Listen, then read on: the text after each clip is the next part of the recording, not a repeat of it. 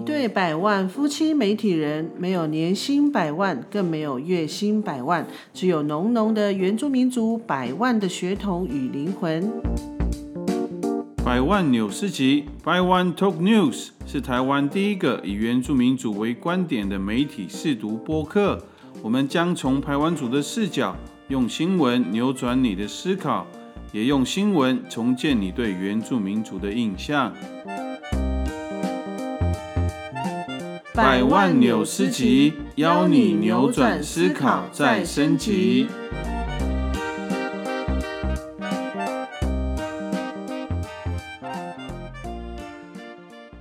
怎么怎么，大家平安，大家好，我们是百万夫妻。上一集我们讨论的主题啊，阿禅依然的呼唤这部纪录片啊，其实真的是还蛮多争议的。然后刚好我们在。八号那一天上架的时候，又有很多新的资讯就就跑出来，包含那个廖丽华女士的她自己的声明稿，嗯，然后还有就是来义乡一个很大的家族吉鲁干家族，他有提出一个声明，这样，对，那当然高家这边也有提供一些讯息，嗯，还有他们的家族成员也有传一些讯息给我们，对。就是包括有戏谱啦，嗯，户籍资料啊，或是那个家族的脉络的这些资讯呢，都有提供给我们。嗯，但是我们就两相对照了以后，对的结果还是对不上了。就是除了有一些不同，还有其实有一些还有一些冲突，这样，所以我们就在这个脉络上面，其实我们就真的是没有办法去做。判断就会觉得好像还是呈现在于那种，好像是各说各话，对不对？对啊，因为好像这一方说的，另外一方好像也不认同啊。这一方说的，然后另外一方又觉得没有这回事，所以就感觉就是没有一个好像一致的讯息这样。对，就像有一个那个他的名字叫苏珊哦。对，苏山高，对他就是高家这边的。他其实有回应我，我们一些就是我们在在上一集节目里面所提到的内容，因为他他说他有看过电影，那他可能是在台北看的吧，对不对？然后他是说，呃，因为那个廖丽华女士说啊，先让族人圈选永久永久物，所以自己呃剩下的才选，然后没想到就是在来义乡啊来义村这样，嗯，但是他认为说其实那个时候是。他他就说我我们说是公部门分配的，对，然后然后公部门其实也是有人认为说，因为他们当时其实也是也是经过很缜密的思考，而且开了三次会，然后他们也认为说，嗯，主角呃廖丽华女士她是她要。选择来异乡这样，当然也是为了生活，要为了做生意这样子。像像这个就跟我我们所所听到，其实确实就不太一样。甚至连我们上一集提到那个德莫古的说法，那他们也认为说，其实没有没有这件事，就是也没有举办这样的啊。对他们也是说，其实时间也不对，然后也没有这样的仪式，这样。所以其实这个部分确实两边的。的说法，那个论点，其实我觉得真的完全完全对不上。对，嗯嗯，所以这个部分我们就很难去厘清了。当然，当然，我们也不是大澳部落的人，所以 我们只能依我们求证的，我们去问的，提供给大家做参考而已。嗯，因为我们没有办法判断说谁是谁非，谁对谁错，我们是没有办法的。不过，就是大家所提供的这些资讯啊，我们基本上都是予以尊重啊。对，没错。我觉得那个就是尊重两边，因为我觉得我们也是很努力要保持那个中立的的那个立场。像有一个也是有留言给我们，哎，应该是私讯呐，就是潘佳慧吧？对，有一位潘佳慧，我不晓得是男还是女的。那他当然也是。对他也是有对我们说了一些话，然后就是可能他也不太认同，可能我们上一集的一些说法，比如说警察驱赶，就是他说其实不管不管在都市或者是部落，他认为只要有疑虑的事情都可以请警察来来处理这样子。然后他有说什么？他说影片中有指明，如果不想要制造对立，制作公司其实可以用其他的方式处理什么什么。他其实也是有提到，就是制作公司的的这边，那他其实他也有回应我们，他说他也是希望就是保持。呃，公正这样，其实确实，其实我们我们所抱持的态度都是，其实都是一样的。对，没错，都是如此啊。嗯，对。啊，还有一个，还有一个不是，还有一个不是讯息，他就是好像是留言吗？还是转转贴了？哦，对对对对，他叫什么？雅卫哦，啊，应该叫雅卫，可能是泰泰雅族的泰雅族的泰鲁，还是赛德克？雅卫，对，就可能对，我不晓得他是，对对对，他他是说他认为我们没有看过这部片，对，其实我们也承认我们没有看，对，对，所以他会认为提到我们没有看，对，所以他说我们不应该片面的为那个制作单位抱屈，然后然后他就觉得说认为说我们不应该为制作单位保屈这样哈，因为我们没有看过，嗯，对，那确实就是影片其实很多。可能有些有些听友会觉得说，其实影片很多跟现实是不符的，嗯，对，那其实就是我我觉得我们就一直在重复这句话，就是。公说公有理，婆说婆有理。那我们其实我们没有那个立场，也没有那个资格去说谁对谁错。所以，我们就在今天也是把这些，呃，可能有一些觉得我们他觉得我们说错的，我们也我们都会把，我们都把它说出来，这样子。那其实这些意见，其实我们都会去尊重。其实真相如何，真的只有他们的自己的家族，就他们的系统的家族，还有自己的部落是最清楚的。那我们没有办法裁决哪一边才是对。不过有个建议，对不对？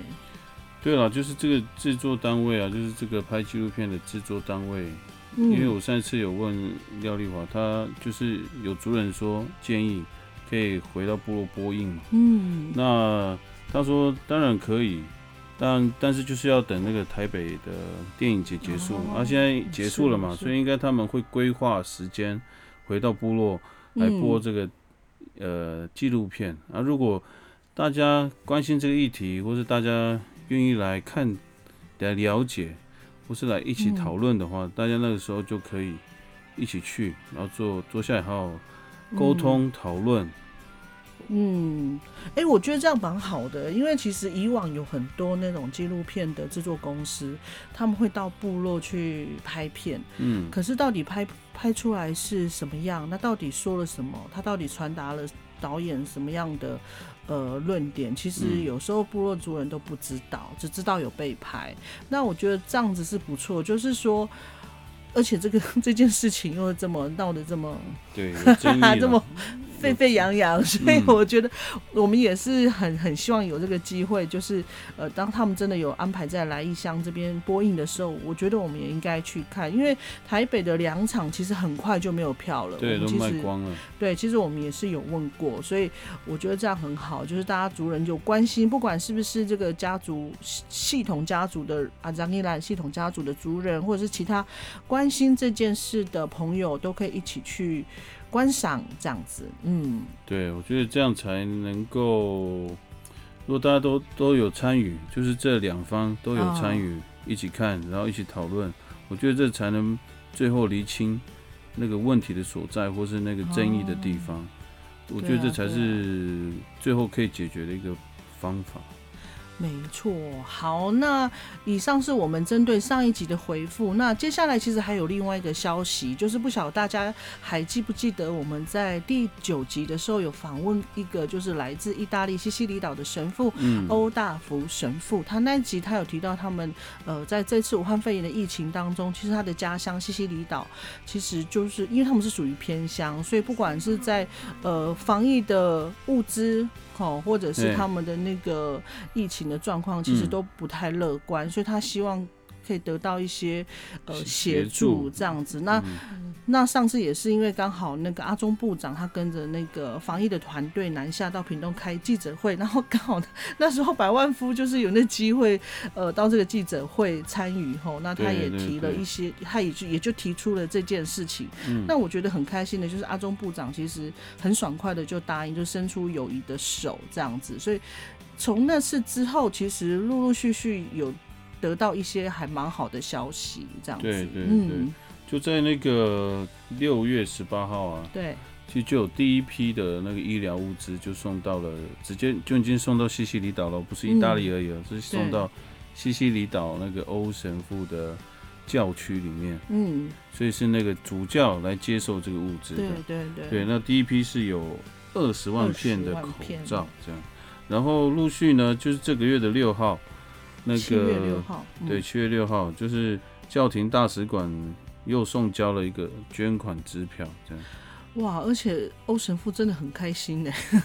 因为他真的很开心，对，的确是一个很直接的那个 直接的助。帮助，因为那个时候，欧神父说，你们要自己寄的话，如果嗯量太多，你必须要得到欧盟的认证，不然你的哦口罩是会被没收的。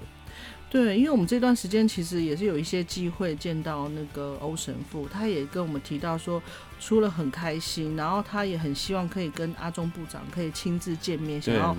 感谢他。而且欧神父也有提到，除了除了这些，其实有其他的教友跟民众，他们也也提供了蛮多的协助。后来他还另外收到了三万多片的口罩、欸，嗯嗯对，甚至还有那个呃教友是从香港直接寄嗯，到。西西里岛，那这些协助他都呃深怀感恩，他也很期望就是疫情能够赶快过去，这样。嗯、对啊，这是应该都是大家共同的期望啊，就是，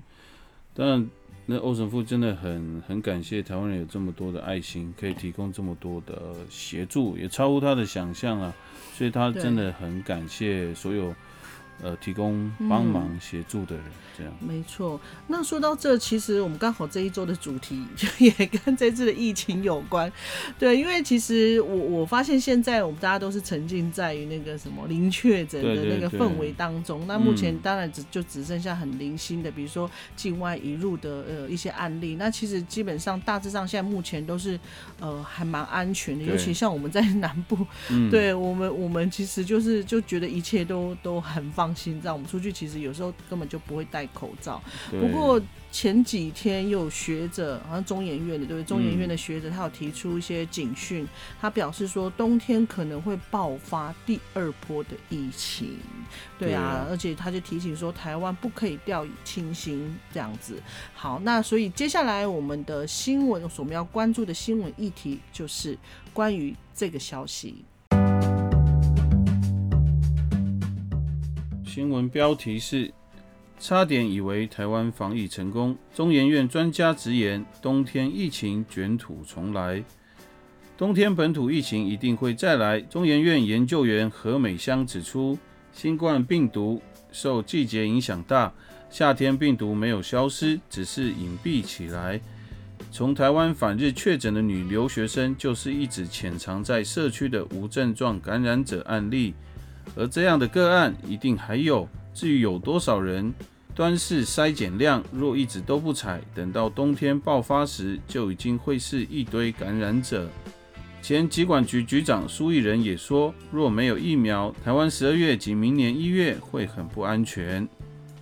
卫福部国家卫生研究院七月八号举办新冠疫苗研发及紧急使用授权研习会，邀请中研院研究员何美香。疫苗协会理事长李秉仪、前疾管局局长苏益仁等与会。何美香根据人类常见的冠状病毒特性比较指出，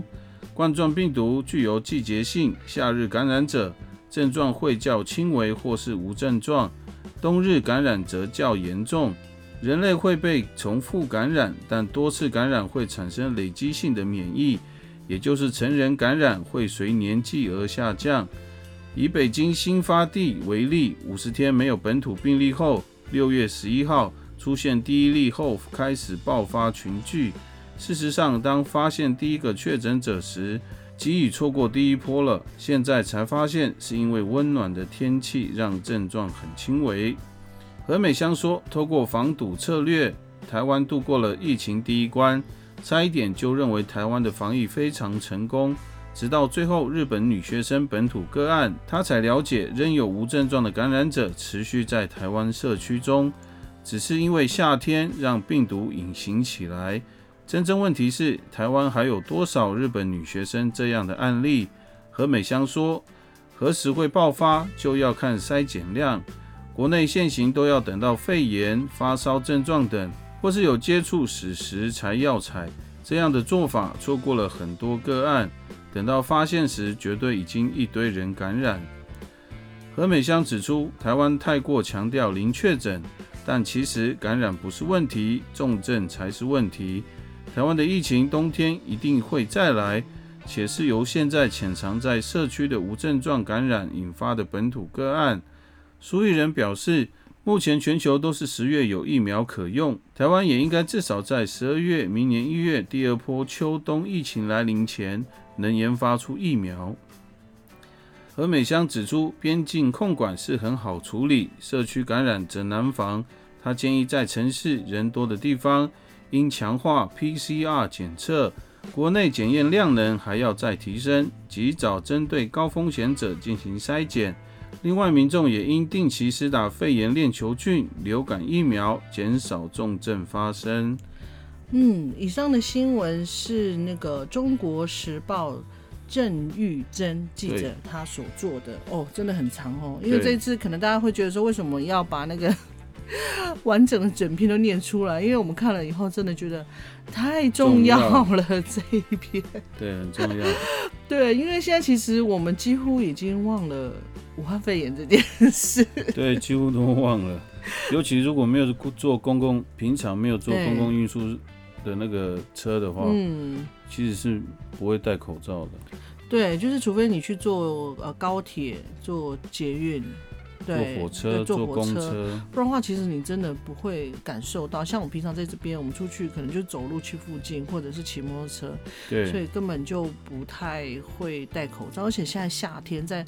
真的超热，的，运动超热，根本戴不住。对啊，对啊，你没有戴口罩都已经土石流了。我说的脸呐、就是脸那个整个土石流，更何况是戴口罩。哎、我这唯一看到我的朋友，就是他真的都有在戴戴口罩，你知道什么原因吗？他感冒，不是，是因为。哎，对，就防晒，因为他有他的脸有打那个镭射，所以医生说你不能晒，不然你晒的话那块又黑掉。哦，你也有去打镭射，哎，对呀、我跟你讲，打镭射就是你不能晒，因为你晒了以后，就等于你这笔钱就是白花了而且它是哦好几个那个疗程，而不是说打一次就好。对，嗯，嗯，对啊，所以现在感受就是感觉，因为一直报道的都是零确诊嘛，就对零星有一两个都是境外的，所以那个大家的戒心好像都放下了。对啊，而且还有那嗯个报复性的旅游，对啊，有没有很真的报复？嗯，对，因为我们我们最近因为工作的关系，其实那我们都会去外面跑嘛。那像我会去看景，啊，像有我会去有些地方，哎、那人真的是爆炸多的哎。对啊，对啊，就连部落也会排，也会那个应该怎么讲塞车。对，然后都是去 玩水，为了去玩水，哎、对好像玩水还好，只是那个在室内空间真的就是还蛮可怕，就慢慢的人就越来越多，而且现在这天气太热，其实大家嗯就是、呃都会去去那个有冷气的地方。对啊，啊，就是在室内啊，吹冷气啊。不过有些玩水地方的人也是很多呢，甚至没有办法保持那个一点五的安全距离。有些地那个病毒方啊，如果在河流里面玩水，病毒应该不会这样传下来吧？哎、对，好问题。如果流口水之类的，玩到流口水。不是喝到水就吐出来，这样。哦，对，因为现在真的太热了，所以我们都会去那个河流，去河流玩。嗯，对，然后哎，对啊，我有想到，我就想说，哎，那这样子嘻嘻哈哈，那这样到到底会不会顺着河水流下去？而且水是冰凉的，对啊，我怎么觉得我们好像越讲越蠢？没有，现在的确大家都松懈了，像而且又解封了嘛，像有些那个很多人的聚会也解封了。啊，嗯，然后现在戴口罩的人真的越来越少了。对啊，嗯。我们自己都没有戴了，更何况。对，不过我觉得我觉得很有趣，就是因为其实最近我们也看到从那个网络上，其实看到很多朋友的分享，其实反而部落现在有在超前部署、哎，对啊，嗯。对啊，没想到哎、对，像是、嗯。呃，因为其实在，呃在华东地区，尤其是阿美族，其实进入七月、八月，甚至到九月，对不对？就是一连串的那个丰年祭呃，丰年祭，嗯也就是我们说的像是我们这边那个小米收获季这样，所以其实那个人数是非常庞大的，尤其在华东地区，本来嗯就是很容易吸引到非常多的那个观光客，所以像在那个很有名的都兰部落，他们在今年的祭典，他们就是只有在自己的部落，对，就是他们并没有对外开放，对，所以嗯。没有对外开放，就是他们会限制外地来的人呐、就是游客啦，或是外地去参观的人，他们都会有所限制，也会做人，就是人的那个控管。嗯，没错，其实就像我们前几集，我们其实也有讲到，就是说，其实，在部落里面啊，你要防那个，其实真的要好好好好保护部落，因为其实，在部落里面那个就医啊，其实就是不是那么方便，所以如果一旦有人感染的话，其实非常麻烦，那个风险是很大的。嗯，就是会变成台湾防疫的破口，所以我觉得这个是大家都要去审慎去看待的这件事情。嗯那像刚刚提到的那个都兰，都兰对都兰部落这边，就是其实，在粉砖他们在 FB 的那个粉砖有一个叫做都兰国，其实我们就有看到这样的消息，就是他们希望在今年的的祭典，他们最期盼的是跟他们的家人团聚这样。嗯，那因为也是受到疫情的关系，所以他们的那个丰年祭的那个规模就有一些呃有一些调整，甚至他们是首次把他们的那个祭典搬到他们的传统领域，嗯。就是呃他们称为乌呃都兰比这边来举行。那哦对，因为他们也提到，就是说，即便目前的疫情看似暂时的趋缓，但是他们为了要有效的，呃，掌握就是群聚的人数，所以他们今年的祭典就是他们只只让那个族人参与，而不对外开放。那到时候其实都兰比这边的那个出入口都会有那个青年年龄阶层，对他们的就是他们的巴嘎隆爱嘛，对，嘛哈对，他们会派员站岗指挥，然后他们也希望那个到时候参与的族人，就他们自己的族人都能够配合，因为有些都会在外地嘛，他们也希望呃他们的族人能够配合他们的检测体温，嗯。然后他有提到说，让我们用最纯粹的心，在传说中祖先登陆的地方，迎接属于我们的年的跨越，这样子，嗯。对啊，我觉得这这是还不错的一个观念呢，而且他们嗯。可能移到他们的传统领域那边也是比较好控制人数啦，还有控制可能外来者就比较好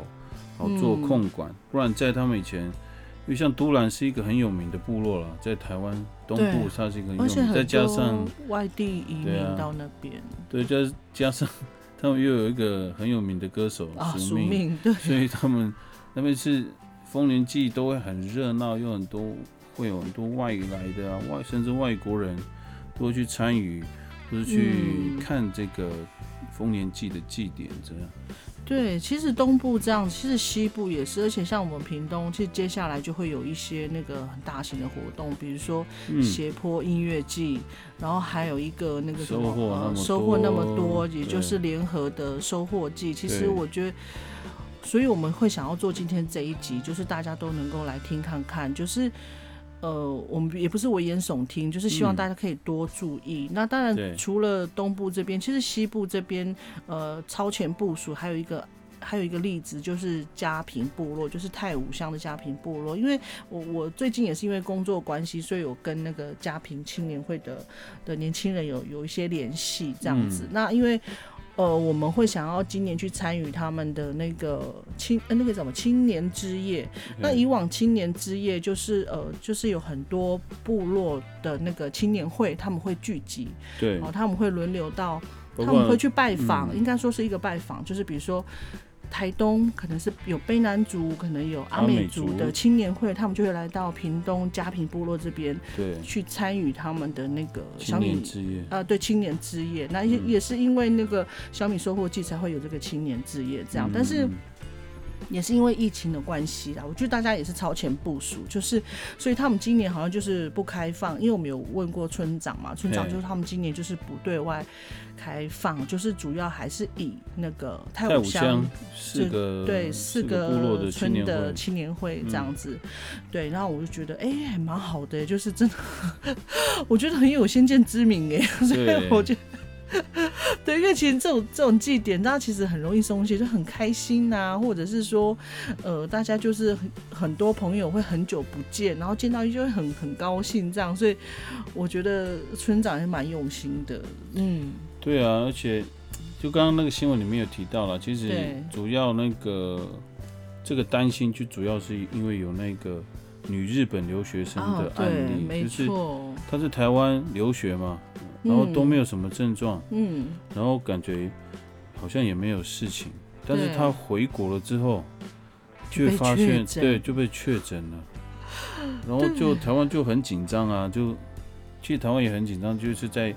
呃去调查曾经跟他有接触的啊、嗯，的的一些朋友、亲戚朋友，嗯。或者一些商家，或者他经过的一些地方，他们去做一些调查。嗯其实其实这种案例应该是说，的确它也是特例啦，不过这个也是一个很大的一个风险存在，所以像看到部落这样超前部署，其实是一个很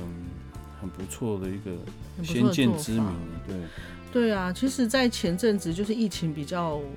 比较紧，就比较危险的时候，就是大家比较紧绷的时候，对，我觉得就是那个那个什么无症状这个哦，真的会觉得很烦呢，就是有完没完呐、就是会觉得很有压力。我觉得那个压力是真的会存在，就是你会疑神疑鬼的，对，对，就会觉得说，哎、这个人有没有什么问题？他可能稍微可能喉咙 可能只是呛到，对，对，而且我在想说，我们在屏东，已就是连在屏东，我们都有这种感受了，更何况是在那个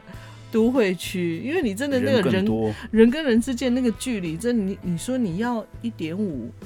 然后两公尺，我觉得真的太困难了。嗯，对，所以我觉得就真的就是要提醒大家，而且现在国内的旅游其实都开始在那个 一直在冲刺哎、然后最近不是吗？从昨天还是什么时候开始，就大家都不能是出国，对，现在又开始有那个三倍振兴券，对。那，其实就是促进大家就是就是出出去消消费。出去玩，对，出去消费没有问题。那其实也有一些旅游，有些嗯旅游其实在这个时候都在冲刺，都希望大家趁这个时候赶快出去玩这样子。对，所以像在这样的的推波之下，其实人一定会在那个很多的观光景点一定会出现人潮，我觉得这是可以预见的。嗯，没错，嗯，因为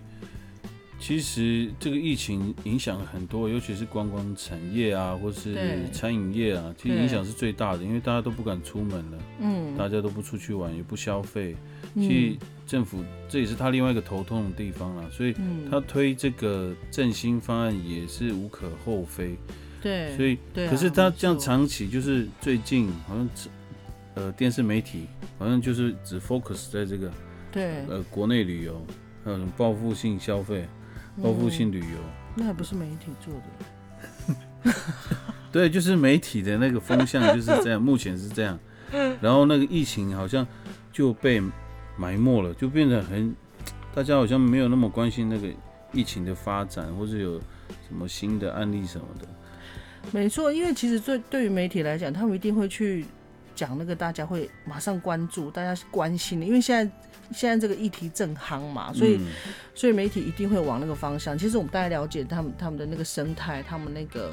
风向，对，但是身为我我我们就是身为一般人，我们我们。真的要看清楚，就是说没有没有疫情的消息，不代表没有疫情的危机。嗯，对，就是这么天花乱坠。哎、要讲天花乱坠，这么那个丰丰富富，然后，对，而且我看了，我真的我很想出去玩。对，就是像这样这么多的讯息，其实不是只有这，不是只有在这件事情上，其实以往本来就会这样，就是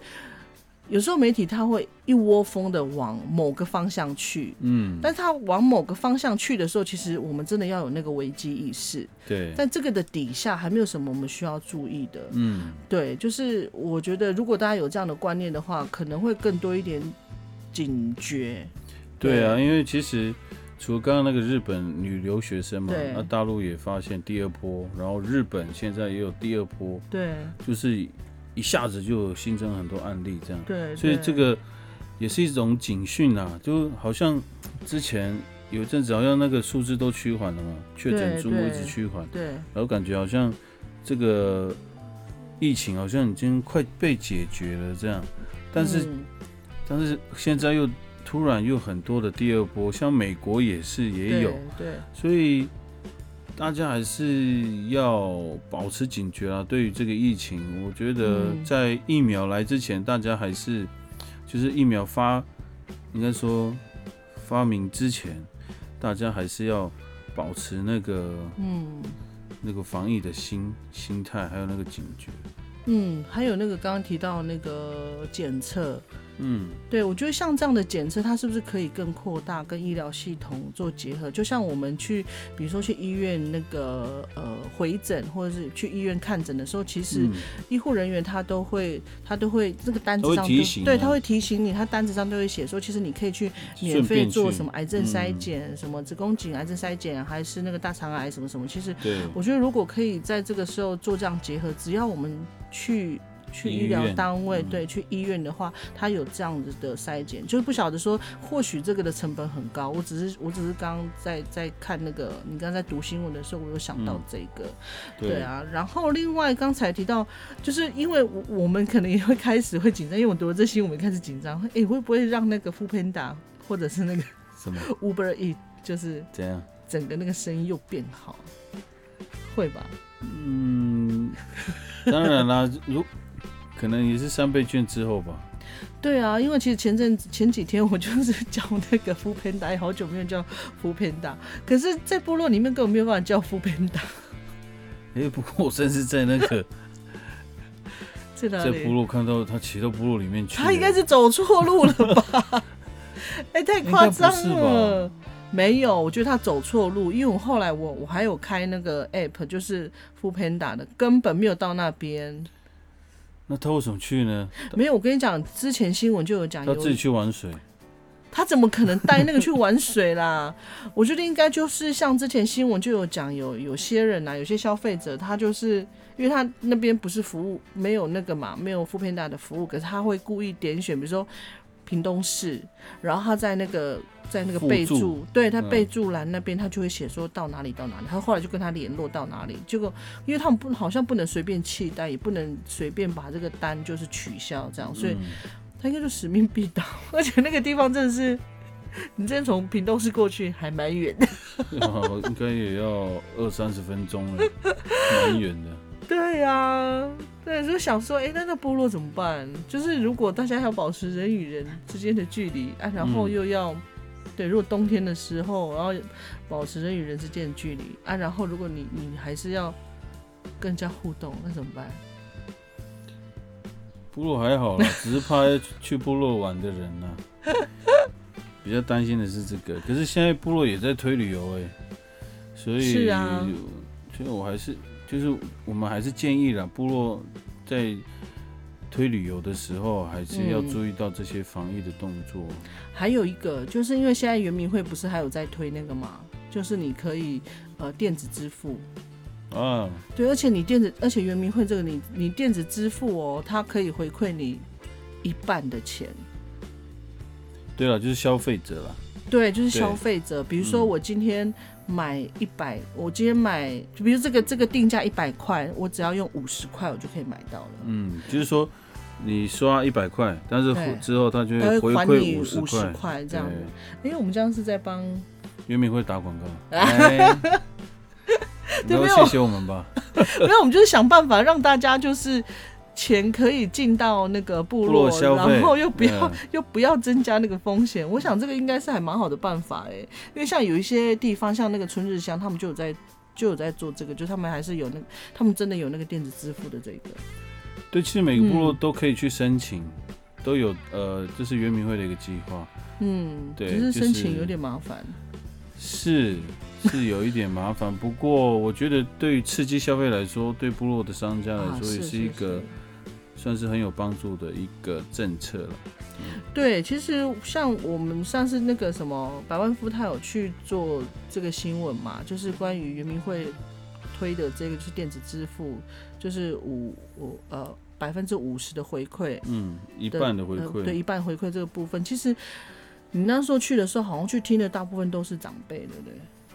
对啊，因为在部落的商家，嗯他们年纪都比较大，对，所以我的意思是说，如果说有比较年轻的听的那个听友，各位朋友，如果你们有长辈是在部落在做农业啊，或者是呃手工艺啊，或是像像这种，我觉得都可以帮。都可以帮你们的长辈去处理这个这个申请对，其实还蛮好的，因为我都还没有申请完。对真的啊，太麻烦了。确实，你要上网去登录，然后你要填写一些资料，甚至你还要写说你们呃店家的特色啊，或什么，这样你必须要去做这些事。但是这又是必要做的。然后还有你要开那个他们规定的那个呃那个账户，嗯，这样子，所以是有一点点复杂，但是这个其实对于未来接下来我们要我们要防疫的这个，我觉得这个是我觉得这还蛮好的一个方法，这样子，嗯，这跟防疫有关系啊。有啊，这样子大家就就可以在上网就可以上网购买东西啊，你就不用人，你人不用来 人不用来，网人不用来络上买，网络买就好了，对啊，因为现在大家都在推那个什么。三倍券啊，都在卖东西啊！你要你要怎么样搭上？你真的你用电子支付真的是，而且优惠又多，这样就可以刺激消费啊！对哇啊，塞，那袁明辉要谢谢我们了，是不是？我们嗯，帮他推行销他的政治。不客气。哎，好的。其实总而言之啦，就是、嗯就应该说这个疫疫情，其实大家对这病毒的样貌其实还没有嗯完全的了解、啊，它到底会怎么样，或是他未来会有会什么嗯突发的改变，还是怎么样？其实大家都没有那么肯定，因那个专业的对，这些疾病专家，他也没有办法肯定说现在就结束了，而且他也提醒我们说可能会再爆发，所以大家还是我觉得还是要做好那个啦，防疫措施，像之前提到的那个防疫新生活运动，，没错，对，其实节目接近尾声，我觉得我们还是要呃给大家一些建议，就是除了刚才白万富讲的，就是建议大家还是维持那个防疫新生活运动，也就是呃多洗手，然后呃戴口罩，以及嗯保持安全的距离。然后还有一个我觉得很重要，就是你要把自己的那个抵抗力养好。对，对，因为其实像前阵子，好像我上次也是这样，就是我好像睡眠不足，然后第二天整个就很不舒服，可能就会有那种感，就是那种感冒的，发烧、感冒对，就像发烧，、感冒的症状。可是后来我真的后来受不了了，我就好好的睡一觉，起来整个人就是精气神 这样 子。对，所以我觉得就是大家就是在这段时间，呃，因为今天这今天我们分享这个新闻，就是也不是危言耸听，就是大家嗯可以多注意这个部分，就是把自己的身体健康养好，然后再搭配就是呃防疫新生活，我觉得大家都会挺过这个很可怕的武汉肺炎。对啊，所以我觉得多一分的呃注意，多一分的留意，其实对大家还有针对那个防疫这一这个部分呢、都是一个很好的方式啦。大家尽量还是多注意一下这个疫情的变动啊，或是还是要谨守那个防疫新生活的原则。嗯，对，当然我们自己也要做到哈。对对，真的还说真的戴口罩那还不容易呢，所以在包包里面随时要放口罩这样，而且不是一个，要放好几个。而且那个口罩放多久了？没有有换呐，因为现在口罩比较好买了，甚至有加油站还可以可以卖一盒的。我上次就买一盒，虽然比嗯那个用健保卡去领的、去嗯去买的还要贵一块钱，不过它哦至少可以就是一盒，哦，你至少可以买到一盒这样。哦，因为你去用健保卡的，就一次一个人只能九片嘛。嗯，对啊，啊你要等十四天以后再去领，哦，所以你可以买一盒是方便很多了，虽然还贵一个贵一块，我觉得还可以接受。嗯，所以你的口罩不要再一直用那一个 A 面 B 面，哪有啦？上面下面，因为有时候只是，就是去一个很多人的地方，然后我也没有待很久啊。哦，好啦，那就换的话有点可惜。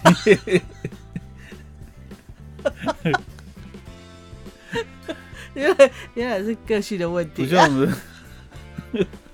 什么了，不像我们的儿子一天那个就不是那个那个带子断掉，就是哦整个变黑色了，那就是真的一定要换了。因为他一贴那个口罩就可以烂掉，是怎样？太夸张！我就想说，你是用用嘴巴在走路吗？穿在脚底下，穿在脚底下当袜子吗？还是怎样？怎么会又脏，然后又裂开，又怎样？又断掉。好，那我们节目就到这边，希望大家都能够呃维持防疫新生活，然后让自己的身体更健康。对，嗯接下来也有很多部落有丰年祭或是小米收获季，大家也能够好好的做好防疫工作，嗯让这个疫情就不会影响到我们族人。嗯，好，那谢谢，我们下次谢谢见，下次见，拜拜拜